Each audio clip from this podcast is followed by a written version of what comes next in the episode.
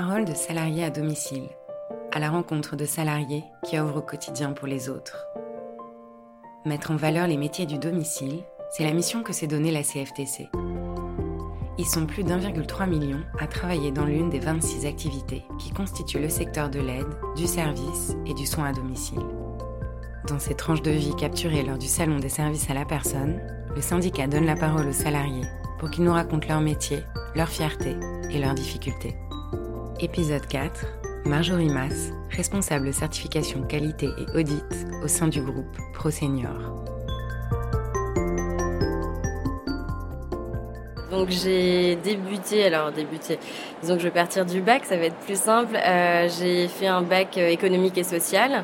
Ensuite j'ai fait une année de droit euh, où je me suis pas forcément retrouvée. Donc j'ai voulu faire plutôt m'orienter en tout cas vers un BTS.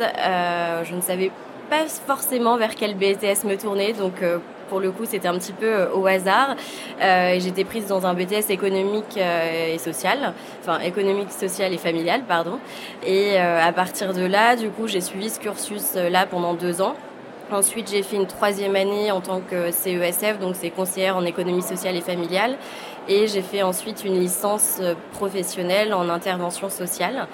Euh, à partir de là, ça a été un petit peu le dilemme de savoir si je continuais sur un master ou pas. Euh, et je me suis dit, bon, je vais tenter comme ça. Il s'avère que trois mois euh, après la fin de, donc, de ce cursus, j'ai trouvé du travail donc, sur Paris, puisque j'étais pas originaire de Paris à la base, et dans un SIAD, donc dans un service de soins infirmiers à domicile où je suis restée à peu près un an et l'envie d'évoluer, de, de, découvrir aussi euh, davantage le, le, milieu euh, professionnel et social. Euh, j'ai euh, été donc embauchée au sein de, du groupe Pro Senior. Tout d'abord en tant que responsable de secteur, euh, ensuite adjointe. J'ai évolué ensuite euh, au sein du groupe en tant que responsable de développement national, donc euh, qui avait pour but de venir sur les nouvelles agences, de démarcher, de recruter. Et euh, ensuite, je suis partie un an. Euh, je suis revenue, euh, j'ai fait responsable d'agence, donc toujours dans le même groupe. Là, maintenant, donc depuis euh, presque trois ans, je suis euh, responsable certification qualité et audit. Alors, mon quotidien, euh, on va dire que déjà, en tant que responsable qualité, je vais m'occuper euh, de toute la partie procédure au sein de l'entreprise, donc les procédures qualité. Euh, donc, c'est pouvoir bâtir les procédures en tant que telles. J'ai la chance de venir du milieu et avoir fait différents postes au sein de la structure, donc ce qui m'aide beaucoup justement pour la construction de, de ces procédures. Bien évidemment, le but, c'est de faire participer bah, les équipes, de savoir de quoi elles ont besoin. Euh, donc c'est un travail euh, qui est quand même participatif et, euh, et collectif. Et euh, mon but systématiquement, c'est que ça vienne justement du terrain, de savoir de quoi ils ont besoin pour ensuite pouvoir les, les adapter euh, finalement sur papier. Donc ça, c'est une grosse partie de, de mon travail. Euh, je vais également bah, pouvoir euh, faire des plans d'action avec les agents suite aux audits internes que je réalise puisque le groupe Pro Senior euh, est certifié euh, donc euh, AFNOR. Et à partir de là du coup donc moi je vais aussi mener des audits euh, de manière annuelle dans chacune des agences pour m'assurer bah, en premier lieu que les procédures euh, bah, soient appliquées, voir les équipes aussi parce que c'est important de, pouvoir euh, être sur le terrain également et, euh, les accompagner s'il le faut sur des problématiques diverses. Et par la suite, donc lors de ces audits, bah, le but c'est de construire un plan de donc faire un rapport d'audit, pardon, construire un plan d'action et par rapport à tous les points qui ont été identifiés.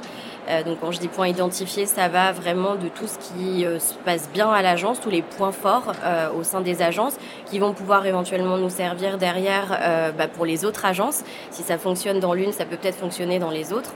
Et également tous les axes d'amélioration les gens, de manière générale, ont toujours l'impression qu'on vient avec notre bâton et euh, on va taper sur les doigts, alors que c'est pas du tout, euh, pas du tout le but. C'est vraiment de pouvoir euh, bah, construire un vrai projet avec avec les agences, de pouvoir identifier bah, les points faibles, ce qui pêche, euh, ce qui pêche, et comment on va pouvoir justement bah, améliorer les choses pour être toujours dans une démarche d'amélioration continue de la, qualité de nos services.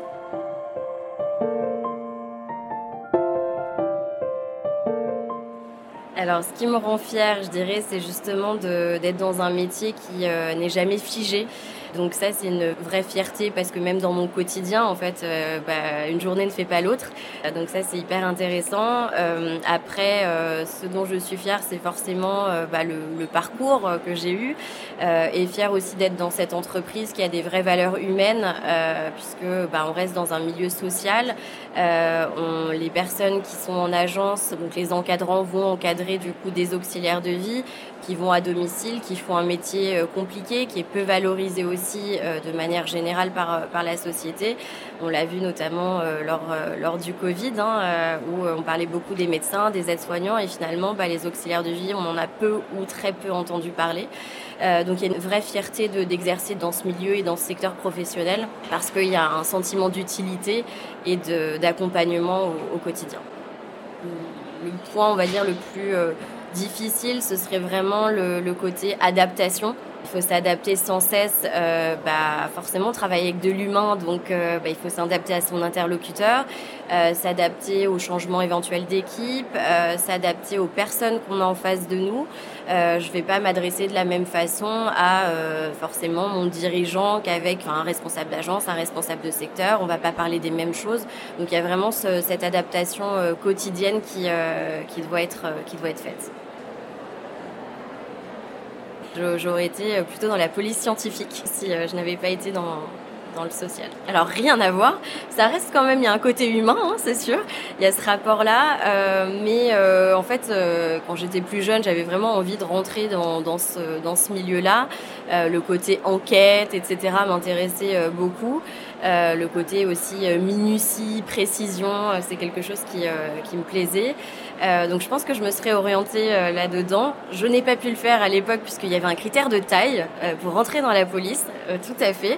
Donc j'avais été freinée dans mon élan euh, là-dessus. Bon, maintenant, il n'y a plus ce critère-là. Mais euh, voilà.